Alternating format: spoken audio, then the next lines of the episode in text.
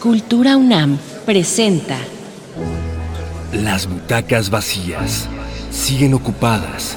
Los actores sin escenario siguen representando. Las historias no mueren mientras tengamos memoria. El teatro, como fue en el pasado y será en el futuro, sigue siendo nuestro. Escena suspendida. Un podcast de la Cátedra Extraordinaria Igmar Berman en Cine y Teatro con Mariana Gándara.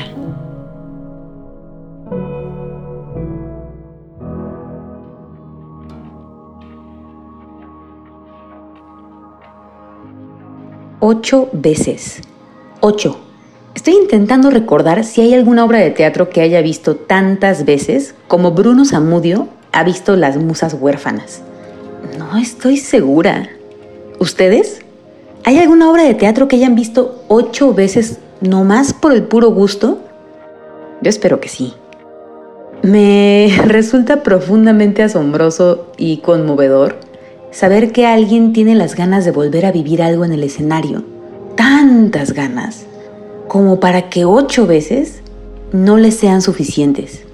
Porque cuando ustedes escuchen el recuerdo de Bruno Zamudio, se darán cuenta de que quiere volverla a ver.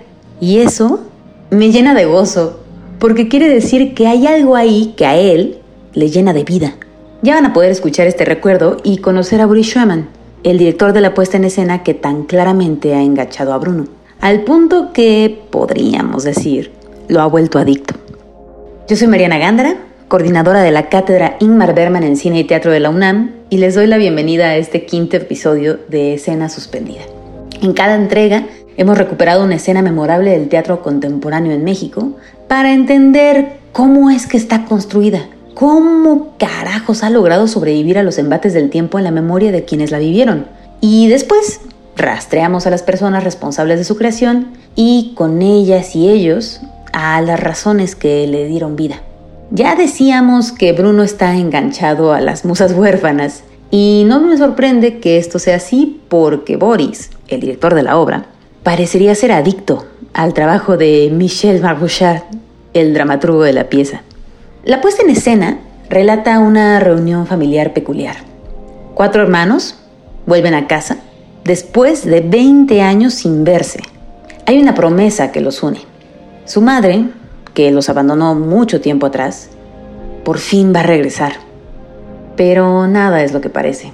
Y pronto la espera se va a convertir en un juego intenso, tan divertido como cruel. El tono de la obra, es decir, la manera en que una puesta en escena le dice a los espectadores lo que hay que sentir, es un sube y baja constante. No me sorprende que Bruno no solo no pueda olvidarlo, sino que quiera volver a vivirlo, tras ocho veces. Este juego de tonos, este humor que da paso al llanto, este llanto que da paso a la carcajada, es uno de los sellos de Michel Margouchard y probablemente una de las razones por las que desde 1999 Boris se ha dedicado a traducirlo y a montarlo. Ya nos va a contar más sobre esta complicidad creativa, pero primero me gustaría que nos adentráramos al universo de la pieza por medio del recuerdo de Bruno, que de verdad es una delicia por la calidad de su detalle. Digo, algo tenía que perdurar indeleble tras ocho visionados, ¿no lo creen? Hola Mariana, había estado esperando mucho el espacio preciso para compartirte este recuerdo, pero creo que lo haré así porque así lo siento, se evoca en mi cuerpo y, te lo quiero contar así, en este sentido, desde, desde la más genuina memoria que tengo. Estaba yo eh, en la capilla, en la sala Nobu, fui a ver Las Musas Huérfanas, dirigida por Boris Schweman, dramaturgia de Michel Marc Bouchard, y Además de que hay muchos momentos que, no me puedo borrar de esa obra, que al día de hoy he visto ocho veces y que claro que también eso ha ayudado a fortalecer el recuerdo. Tengo clara la sensación de una escena, fue cuando eh, todos, todas colocan la mesa en la esquina de la sala Novo Las sillas, dos sillas las ponen en los laterales que quedan libres y la otra la suben y le piden a, a su hermano que les cuente lo, lo, lo que escribe. Y un fragmento de estos narra la vez que su madre entró del brazo de un hombre que no era su esposo y, ellos, las hermanas del hermano, quiero recordarme de sus nombres, pero no sé por qué no los recuerdo, es Isabel, Jacqueline y no recuerdo los otros dos nombres. Bueno, después de todo el espectáculo, de toda la narración de la escena, comienzan a cantar una canción me recuerda aquel ayer. Y entonces viene el primer con los pies.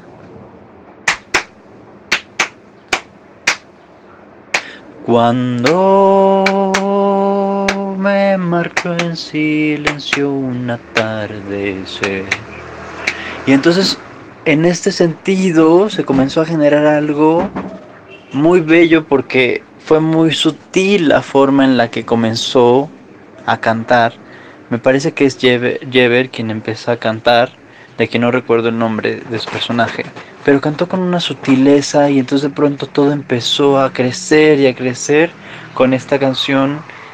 Entonces esta canción y empiezan así suavecito, me en silencio, se marchó en silencio un atardecer, pam, pam, pam, una, bueno, y llega, eh, justo llega el clímax en el que dicen, una paloma blanca me canta el alba, descenden alcoholías mesas del alba.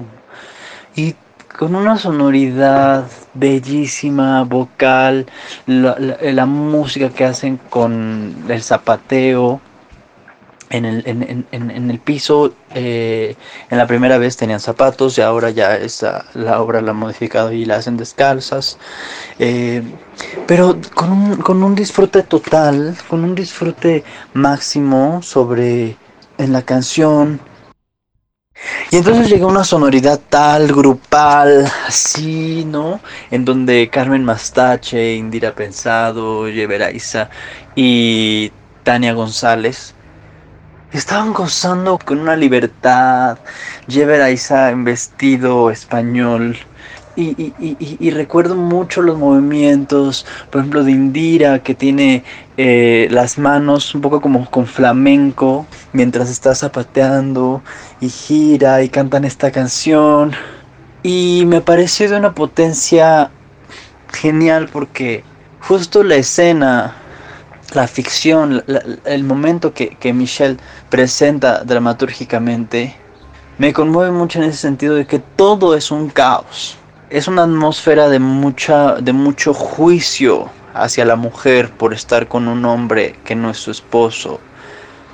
Pero de verdad que estos cuatro gatos logran o lograron en ese momento generar un espacio de gozo, como de, algo lúdico, en el que sí veías a tres niñas y un niño felices bailando y cantando esa canción que además les enseñó el, amante de Jacqueline Tanguay, el nombre de su madre. Y entonces eh, recuerdo mucho eso, como esa potencia. Ah, me, lleno, me erizo, pues, de, de recordar la primera vez que vi cómo cantaron esa canción, no recuerdo bien quién está encima de la mesa, pero creo que hay alguien encima de la mesa, pero hay un momento en el que se bajan y entonces empiezan a bailar y, em, se empiezan a, torear además, ¿no? O sea, empiezan a jugar, hacen como que, justo como referencia a la tauromaquia y a las referencias españolas, porque el, amante de Jacqueline Dangue es español. Entonces empiezan a torearse y corre, este, creo que, creo que es Martín, Martín es el personaje de Indira, eh, creo que es Martín la, persona que hace de toro y el personaje de Jever hace así con la falda como si fuera, no sé cómo se llame, si tiene un nombre eso, pero este, pero, pero así como toreándolo y, y es una escena lúdica, es un juego, es así felicidad en un panorama de tanto dolor, porque después de eso pues viene la fractura cuando llega su padre y ve esta escena. Ve la escena en la que, pues sí, su mujer es feliz con otro hombre. Y entonces Indira interpreta a su papá. Y ese juego de metaficción, metateatralidad, entre comillas, en donde están actuando una escena que pasó y después de que Indira, bueno, Martín, el personaje Martín, interpreta a su papá y escucha las, las palabras de su papá en su propia voz y cuando termina y dice la frase, es que una frase muy fuerte que le dice que es algo como, me dijeron que me cuidara de las mujeres bellas porque es el diablo quien les da su belleza.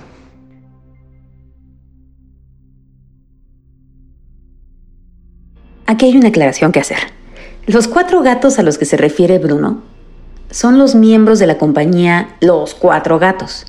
Isa, Tania González Jordán, Carmen Mastache e Indira Pensado, cuatro autoridades absolutas sobre la actuación, la voz y el canto de este país. Estos cuatro gatos buscaron a Boris Schumann para que les dirigiera la obra. Y no es de sorprender. Si con un espacio casi vacío, cuatro actores y una canción se genera lo imborrable, algo hay ahí sucediendo con el juego entre la palabra y la acción. Y ese juego es justamente donde radica la maestría de Boris como director. Antes de presentárselos y de que lo escuchen contarnos cómo es que construyeron esta escena, me gustaría agregar que además de ser un gran director, un traductor culpable de que en México se monten muchísimos autores francófonos y un magnífico actor, Boris es uno de los gestores más generosos y resilientes que ha tenido el teatro mexicano en los últimos años.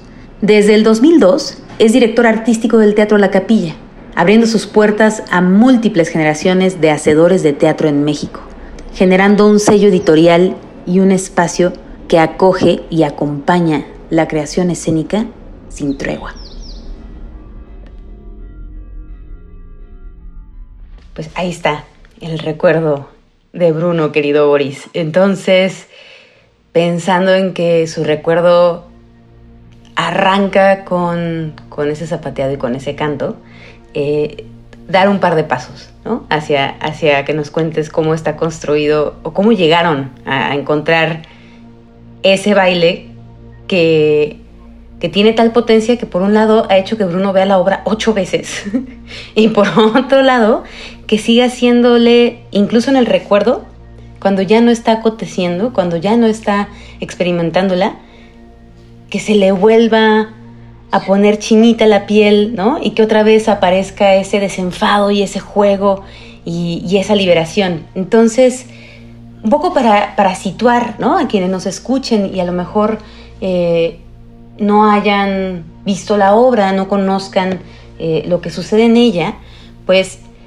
hay aquí una especie de, Godot, de personaje a quien todos esperan, ¿no? Y que va siendo eh, incidente detonante de una dramaturgia además con la que tú estás familiarísimo, ¿no? Porque eh, pues se ha vuelto un poco el dramaturgo fetiche, el dramaturgo de toda la, pues creo que el centro, digamos, también de, lo que ha sido el, transcurrir de, una poética personal tuya, Boris, ¿no? Eh, Michel Marc Bouchard, empiezas a traducirlo en el 99 a dirigirlo en ese momento, ¿no? Estamos en el 2021 y sigues siendo alguien que a ti algo te da. Entonces, eh, pues brevemente, si puedes contarnos un poquito qué pasa con él, ¿no? O sea, qué pasa con su escritura, ¿no? Y, eh, y contarle también para quienes no hayan visto la obra, qué es lo que está pasando antes de que veamos este momento que, que Bruno recuerda. Bueno, Pues em, no me extraña que, te hayan eh, mencionado las musas huérfanas, porque creo que sí es un shock para todos ver esta obra y eh, es la primera obra que yo vi de Michel Marc en el creo que 97, cuando Mauricio Jiménez la montó en el Sor Juana, con justamente Emma Dip, Aida López, Jorge Ábalos. Entonces era ya una cosa muy potente y yo a partir de ahí es que empecé a conocer los textos de Michel Y en el 2000 efectivamente monté Los Endebles en el CUT y a partir de esto tomé la capilla. Entonces sí es un autor que pues tiene mucho que ver con toda esta historia, como bien dices, de los endebles, porque mi compañía se llama como la primera obra de Michel Macbouchard que monté hace 21 años. Em, Michel Marc provoca esto. De hecho, bueno, es muy amigo mío. Este, la semana pasada, o sea, estoy traduciendo ahorita dos obras nuevas suyas. Este, estamos en Zoom traduciendo juntos, cosa que nunca habíamos hecho antes, pero la pandemia nos dio esta oportunidad y nos estamos divirtiendo como enanos los dos traduciendo, de repente con otro actor en Argentina que está tecleando mientras yo traduzco y luego yo tengo un asistente, hay un jovencito de filosofía y letra que me ayuda también para esto. Entonces se arma unas cosas padrísimas y pronto habrá dos nuevos textos de Michel Macbouchard que saldrán de esta computadora. ¡Qué maravilla, Ori! Sí, sí, sí, y es, es, o sea, es padrísimo en ese sentido, esta relación es una gran confianza. Michel Mac ha venido muchas veces a ver mis puestas aquí de Toma en la Granja, de la Divina Ilusión, vio las musas huérfanas, estaba muy contento, eh, y le encanta México, y siempre me dice, ya quiero ir, ya quiero ir, ¿cuándo? este, entonces estamos viendo eh, toda esta, eh, progresando en esta relación de 22 años, que finalmente ha sido, pues me ha nutrido mucho también artísticamente hablando, y eso pasa en todo el mundo. O sea, las obras de Michel Marc impactan a la gente que las ve de una manera impresionante. Eh, todavía voy a Guadalajara o Monterrey y hay gente que me busca para decirme, hace 20 años cuando vi Los Endebles o cuando vi El Camino de los Pasos Peligrosos, salí del closet o se los dije a mis papás o este me decidí por él. o sea eh, afirma de alguna manera eh, porque finalmente tiene parte que ver con, con, con, la vida misma de Michel Marc, viniendo de un pueblito, este, llegando a Montreal, estudiando teatro, su vida eh, amorosa, sexual, cómo se desarrolla en un pueblo tan católico, conservador como Quebec, y hay muchos paralelismos con México en ese sentido, eh, y entonces pues Michel Marc ha sido el, el portabandera, no sé cómo se dice, del movimiento gay en Montreal durante muchísimo años, o sea, y, la verdad sí le ha cambiado la vida a mucha gente cosa que te das cuenta, es que, o sea, siempre decimos el teatro cambia vida, el que, pero me consta tanto de las obras que he visto, o sea, Tomen la Granja es un fenómeno mundial. Está montada por todos lados en el mundo eh, eh, y, todos la hacen porque, porque en Brasil y en Lituania y en Corea y en no sé qué, y en, o sea, en cualquier país del mundo se identifica tanto con esto porque es tan humano lo que plantea Michel Marc y a la vez es tan divertido. ¿Qué es lo que a mí me gusta? O sea, todo el mundo cree que lo que escribe Michel Marc son melodramas yo creo que son comedias negras, todas, todas. Claro que tienen muchos ingredientes melodramáticos, pero también hay un sentido del humor impresionante, que es lo que también nos une con Michel Marc. Nos divertimos mucho, o sea, hay un entendimiento sobre este sentido del humor muy, muy parecido, y eso es lo que finalmente trato de, de dar cada vez que monto una puesta en escena. Ahora, en el caso de las musas huérfanas, eh, por primera vez no decidí yo montarla. Los cuatro gatos están joven compañía que se estaba formando en ese entonces con cuatro grandes actores. Eh, me llamaron, yo había trabajado ya mucho con Carmen Mastache, que admiro profundamente, eh, y, y, entonces pues conocer a Indira, a Yever, a Tania ya la conocía, pero nunca había trabajado con ella.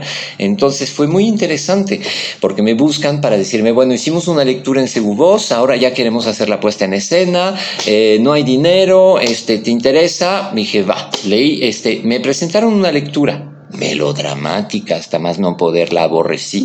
Y les dije, pues sí, qué bonito, pero eso no es el texto, perdón, este, yo tengo otra visión. Primero la traducción no me gusta, entonces la vamos a rehacer. Entonces primero rehicimos la traducción con los actores, lo cual también fue muy, muy bueno porque son los actores los que se ponen las palabras en la boca y entonces pudimos trabajar muy finamente porque ya conocían la obra, yo también, y entonces a partir de ahí lograron una... Se vuelve filigrana. Sí, sí, muy, una muy fina traducción realmente que, que me gustó mucho porque la realizamos juntos. Eh, le estuvimos cambiando durante la puesta, o sea, de repente detallitos ¿no? que van surgiendo. Y el hecho de hacerlo en la sala Novo a mí me llevó a este doble frente que nunca había trabajado, eh, de no tener dinero a decir, bueno, pues ahí está la mesa de la sala Novo, aquí está cuatro sillas, juntémoslas y ahí está un espacio escénico. Y me encantó trabajar en esta economía de recursos, con esta enorme cercanía de la gente hacia el trabajo porque te lo ponía como en lupa, ¿no?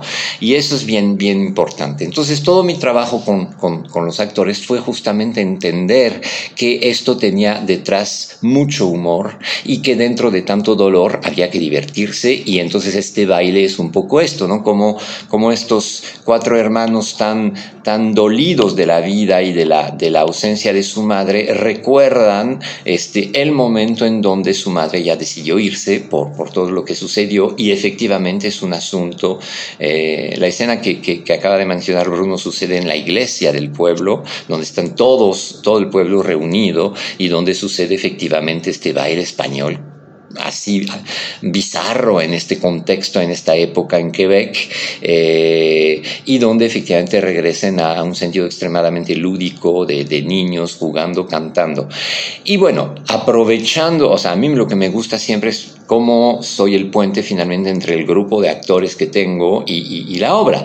Y en este caso, teniendo cuatro maestros de voz, actores para eh, hacer la obra, pues me dije, vamos a trabajar sobre la voz. Cero música, ustedes todos van a hacer la musicalización, sonidos, voces, y entonces como la obra también está inmersa en este universo de esta canción de la paloma, eh, pues fue como declinar sobre lo mismo eh, para ir encontrando tonada, o sea, la, tonada y en cómo nos acompañaba a lo largo de toda la obra, ya que a ellos les ha acompañado toda su vida y no se pueden quitar esta cancioncita de su cabeza. y esa canción, por ejemplo, perdón, lo, o sea, es algo a lo que ustedes llegan, es algo que está puesto en el texto, porque a veces la gente cuando ve una obra de teatro asume que todo lo que está viendo viniera telegrafiado ¿no? en, la dramaturgia. Y hay muchas cosas que, que, justo parten de este puente que uno va construyendo. ¿no? Entonces, ¿cómo, cómo fue que, que llegan al peso de esa canción en específico? La canción está en el texto. Esta canción es el cliché de, lo, de la canción español, de la canción española en el mundo francófono. Yo la escuchaba de niño, esta canción en Francia, y parece que en Quebec es lo mismo. Eh, porque hay una versión en francés, porque es como muy, muy antigua y conocida, y tú te, o sea, canción española, ah, La Paloma, ¿no? Cuando finalmente es cubana, eso luego me enteré después. Es una canción cubana del siglo pasado, del, siglo XIX, creo. Eh, entonces, bueno, que es conocida, pero en México nunca la había escuchado tanto. No es tan, tan conocida en México como en Francia, por ejemplo. Entonces, por eso, al principio yo no sabía muy bien cómo estaba recibida esta canción aquí, pero funcionó perfectamente porque es tan necesaria en relación con la misma obra, porque tiene, es toda la metáfora de la obra, ¿no? La paloma que vuela, que se va por todo lo que está viviendo en su pueblo y todo, y los hijos que esperan el regreso de la paloma toda su vida, ¿no? Em, entonces, eh, pues es, interesante cómo a veces eh, una canción sí te construye todo un puente musical a través de la, de la obra, y como a mí en lo particular no me gusta mucho sobre musicalizar las obras, más bien menos hay mejor, y busco siempre buscar que las voces nazcan y hagan música también, lo mismo que lo hacen con las palabras, que también lo puedan llevar al canto eh, rítmico, melódico, que es lo que sucede en este baile, donde efectivamente hay una parodia de, corrida española, eh, porque es lo que recuerdan esos niños y lo que necesitan dentro de tanto dolor sacar, ¿no? Este, porque pues es, un, es, una, es una obra que, que saca todo lo que han retenido durante tantos años. A unos les va a ir mejor, a otros les va a ir peor, a partir de, sacar estos trapos sucios. Hay una cosa que ocurre con este elenco en particular, ¿no? Estos cuatro gatos que también, eh, qué bueno que ya lo, lo apuntabas. Eh, no es que Bruno les esté diciendo así de manera despectiva, es que así se llama la, la compañía que, que, en ese momento acababan de crear, porque además esta obra eh, se ha vuelto un acompañamiento, o sea, esta obra la han hecho un, largo rato, ¿no? Eh, entonces, lo que tienen ellos de particular que también es que ya lo decía, son actores, cantantes, pero también son maestros, es decir, no, no solamente maestros en el sentido de la docencia, pues, sino que tienen mucha maestría técnica de lo que hacen. Y creo que la obra eso lo presenta también en términos de todos los desdoblamientos que tú les pones enfrente, ¿no? Eh, y en la manera en la que los, los atajan, es decir, cómo eh, va a pasar a ser un personaje al otro, como en este mismo momento que está hablando Bruno, ¿no? Dentro de eh, la canción aparece primero el ritmo para empezar, aparece primero la voz para luego sumarse el ritmo, para luego aparecer la fiesta, para luego aparecer ¿no? El animal, para luego aparecer la tauromaquia, para luego aparecer la infancia, o sea, como que hay una cosa ahí todo el tiempo de ir eh, encarnándose, ¿no? Cambiándose, generando nuevos personajes, generando nuevas situaciones. Hay, hay una especie como de vorágine de actoralidad, que además decías tú, ¿no? Está muy cerca el público. Lo pones un poco eh, en, esta, en esta lupa de la que hablabas, ¿no? Eh, los pones una sensación casi también de, de anfiteatro médico, ¿no? Como de disección, están, están ahí para ver cada uno de estos detalles, que no me parece, digo, nos cuentas ya de, de cómo esa decisión tenía que ver también con una limitación este, de, de, recursos, pero al final creo que les sirve muchísimo a la obra. Es una decisión muy, muy inteligente también de dirección, ¿no? En términos de que lo que se viene a ver aquí, esto es este, eh, esta filigrana de la que hablábamos, de una familia que hace mucho dejó de, de serlo, ¿no? Entonces, Cuéntame un poquito cómo, cómo trabajaste con ellos en particular, ¿no? Eh, esta, estas decisiones que justo tienen que ver con lo que ya decías, el mínimo recurso, el partir de sus voces, el partir de sus cuerpos, de sus posibilidades también actorales. Bueno, eso es parte de, lo que me gusta en mi trabajo en general. Eh, buscar producciones muy austeras, no, no sencillas, pero que que potencialicen el texto y los actores. A mí me gustan que las cosas sucedan y no se ilustren. Y muchas veces llegamos eh, a, a, a, explicar las cosas, a mostrar las cosas. Y creo que el público, cuando entiende, se pone mucho más, realmente, o sea, se abre mucho más emocionalmente porque no siente un asunto didáctico y, de repente ¡ah! algo sucede que ya le recuerda su vida, que ya se identifica, que ya, porque, porque vino de manera sorpresiva. O sea, no, y, y, y, el humor permite esto, aflojar también al inicio las defensas de cualquier espectador y todo, reírte, y boom, en el momento donde el autor te da la estocada, ¡ah! no te lo esperas y ahí es donde genera tanto eh, poder emotivo Michel Marc ¿no? Pero está siempre mezclado con el humor, porque si no, nos vamos a cortarnos las venas y, y ya, no, ya no es posible. Eh, entonces, bueno, eso es fundamental, a mí me gusta mucho esto, no, no ilustrar, que, y, y, y la verdad, lo, lo los detalles dentro de esta mesa y esas cuatro sillas pudieron ser hasta sus últimas consecuencias, porque lo voy este, como trabajando en toda la progresión de la obra que dura más de hora y media. Entonces sí, son detalles sobre detalle y te permite trabajar en filigrama cuando tienes muy pocos elementos. No hay ningún elemento de utilería más que unos cardos que se me hacían bellísimos, cardos secos. Además en México no se conocen tanto los cardos. Fueron hasta la central de abasto a conseguirlos, un bonche de cardos 800 pesos porque no existía, ¿no? Creo que es lo que más nos costó de toda la producción, el, los cardos. Eh, pero es muy bello este, el agua, como, como Carmen lo maneja. Eh, y entonces mi, pues mi trabajo fue pues ecualizar finalmente, cuando tienes cuatro voces y cuatro instrumentos, ecualizar lo mejor posible estas potencias vocales que tienen cada uno, bajando uno, subiendo un poco a otra, eh, cómo hacer para que esto finalmente se potencializará, porque si no, entonces entra oh, la, la, la, la, grandilocuencia vocal que tampoco funcionaba la obra, ni el espacio escénico y todo. Por eso había que ser muy sutil y progresivo. Claro, claro, porque estás, estás demasiado cerca, ¿no? Em, sí, y estamos acostumbrados a meterle un chingo siempre y todo, y, y a veces no es necesario, ¿no? Al contrario. Sí, terminas diciendo más con menos, ¿no? Y, permites la sutileza y permites también la respiración de las cosas, ¿no? Que es tan importante para esto que nombras en este cambio de tono, ¿no? Es decir, la manera en la que la obra le está diciendo a los espectadores lo que van a ir sintiendo y, esta sorpresa, ¿no? De qué es lo que dice Bruno. Y estábamos ya, ¿no? Todos, porque, porque él también se nombra, ¿no? En esa liberación y en ese juego y en ese goce.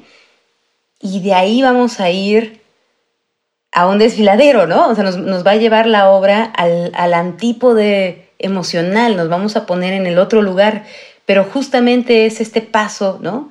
Esta especie de, de, montaña rusa que va progresando, que va moviéndose por distintos lugares, que va teniendo matices, ¿no? Que va jugando con el detalle, el, lo que va permitiendo que, como dices, los espectadores vayan acompañando, ¿no? Vayan sumándose, vayan dejándose llevar, vayan perdiendo lo que podrían haber sido resistencias para entonces ir con el momento, ¿no?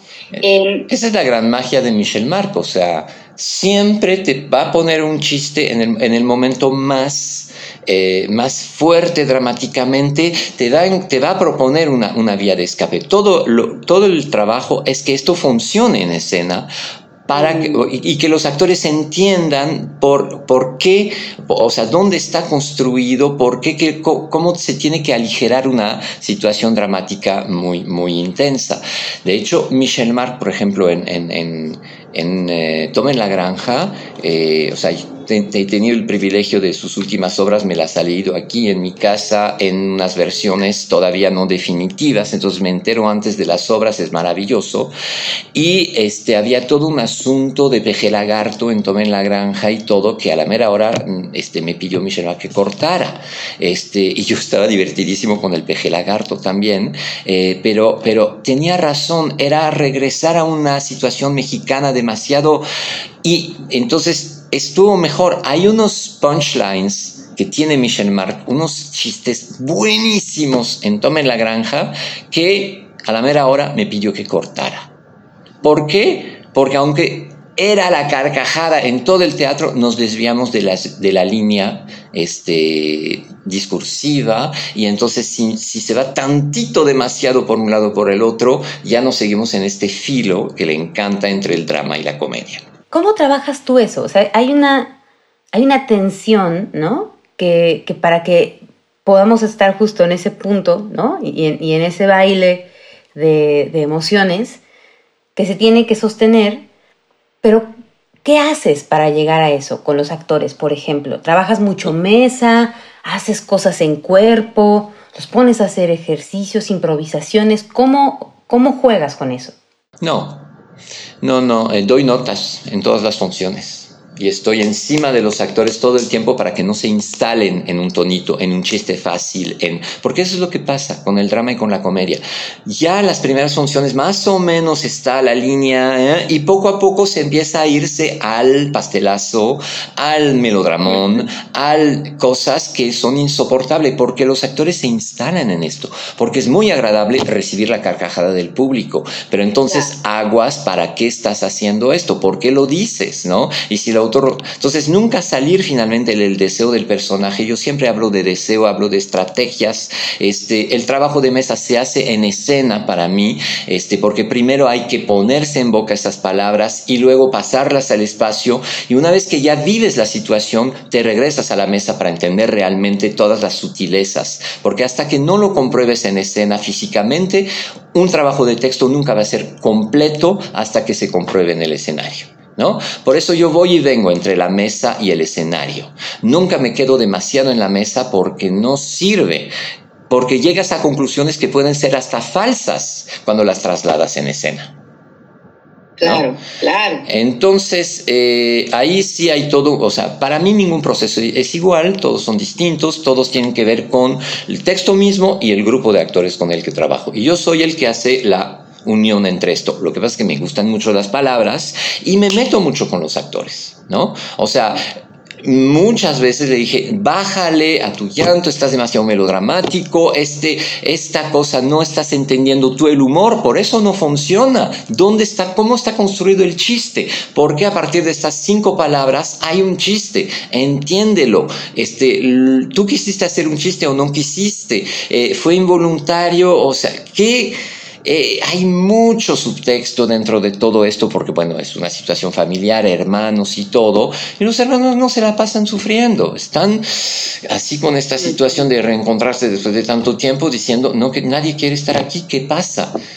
Em, entonces, creo que nos instalamos muy fácilmente los actores, eh, si nadie nos dice nada, en cosas que se desvían poco a poco por la respuesta del público. Y siempre hay que tener mucho cuidado con esto que es, muy, es que es muy magnético, ¿no? Lo que generan los espectadores. Y hablando de lo que generan los espectadores, muchísimas gracias eh, por, por estar, por lo que nos acabas de decir, porque de verdad ahí eh, yo hay cosas a las que voy a regresar un par de veces en, este episodio, ¿no? Eh, a escucharlas, pues, más adelante. Y pienso justo en lo que recuerda, en lo que recuerda Bruno y y ustedes que nos escuchen en el podcast, pues eh, no lo habrán vivido, pero en el momento en el que, que Boris y yo estábamos escuchando el recuerdo de Bruno, para mí era muy hermoso poder ver el rostro de Boris, ¿no? Y de repente habría unas sonrisas que intercambiábamos cuando Bruno dijo que la había visto ocho veces, ¿no? Y yo de repente veía cosas que le pasaban a Boris escuchando los detalles, ¿no? O los momentos que habían quedado ahí guardados. Entonces, para cerrar un poco eh, esta charla, Boris, ¿qué te produce a ti el, recuerdo de Bruno? ¿no? ¿Qué, ¿Qué, sientes al escucharlo? ¿Y recuerdas de la misma manera la escena? ¿Hay algo que a lo mejor Bruno recuerde que, que no haya pasado tal cual así? No, tiene un muy buen recuerdo. Creo que es uno de los momentos más fuertes porque la obra se va por otro lado de repente. Eh, al, empezar la música, el canto, sobre todo el canto, el baile, se empieza a descomponer un espacio que tú creías que, pues, una mesa, cuatro sillas, en un espacio súper reducido no había manera de cambiarlo. Y sí, sin embargo, hay manera y estamos recreando esta entrada a la iglesia con estas sillas y esta mesa que estaba mencionando al inicio Bruno, ¿no? Y tiene un recuerdo muy, muy preciso, que es lo que, que también llama la atención, cómo está construido el recuerdo, ¿no? Aparte de la canción, aparte de los pasos de Indira, del ritmo, de la corrida española, o sea, todos los detalles y los tiene muy muy claros, o sea, toda esta progresión sí es muy clara, ¿no? Ahora, es interesante porque seguramente algo le pasó emotivamente de que esta escena le potenció la obra. Hay, hay, otras escenas que podrían ser mencionadas y, a mí la verdad pues eso es lo mejor, escuchar ese tipo de cosas de lo que les provocó a los espectadores la obra que vieron, y esto tanto para adultos, para niños, para jóvenes, te puedo decir que este tipo de, recuerdos son los que más se quedan grabados en uno, ¿no? Lo que te dijo un espectador sobre tal obra que vio y que entonces permitió que se desatara tal o cual cosa, y eso es lo que nos ha pasado a todo, porque hacemos teatro porque a todos en algún momento nos pasó lo que a Bruno, y entonces dijimos, pues hay que hay que investigar más en esto, ¿no?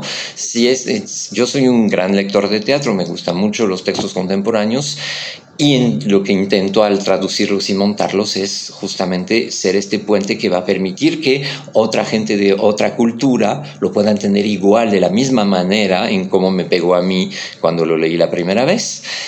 Y entonces pues es ponerlo luego en boca de los actores, romper, eh, o sea, encontrar cosas nuevas también con ellos. Ya, ya son muy formados, son muy buenos actores que saben de, pero eh, que cuaje esto en un elenco de es muy difícil, hay, hay, una alquimia, hay una magia que siempre es distinta y que es la que hay que buscar.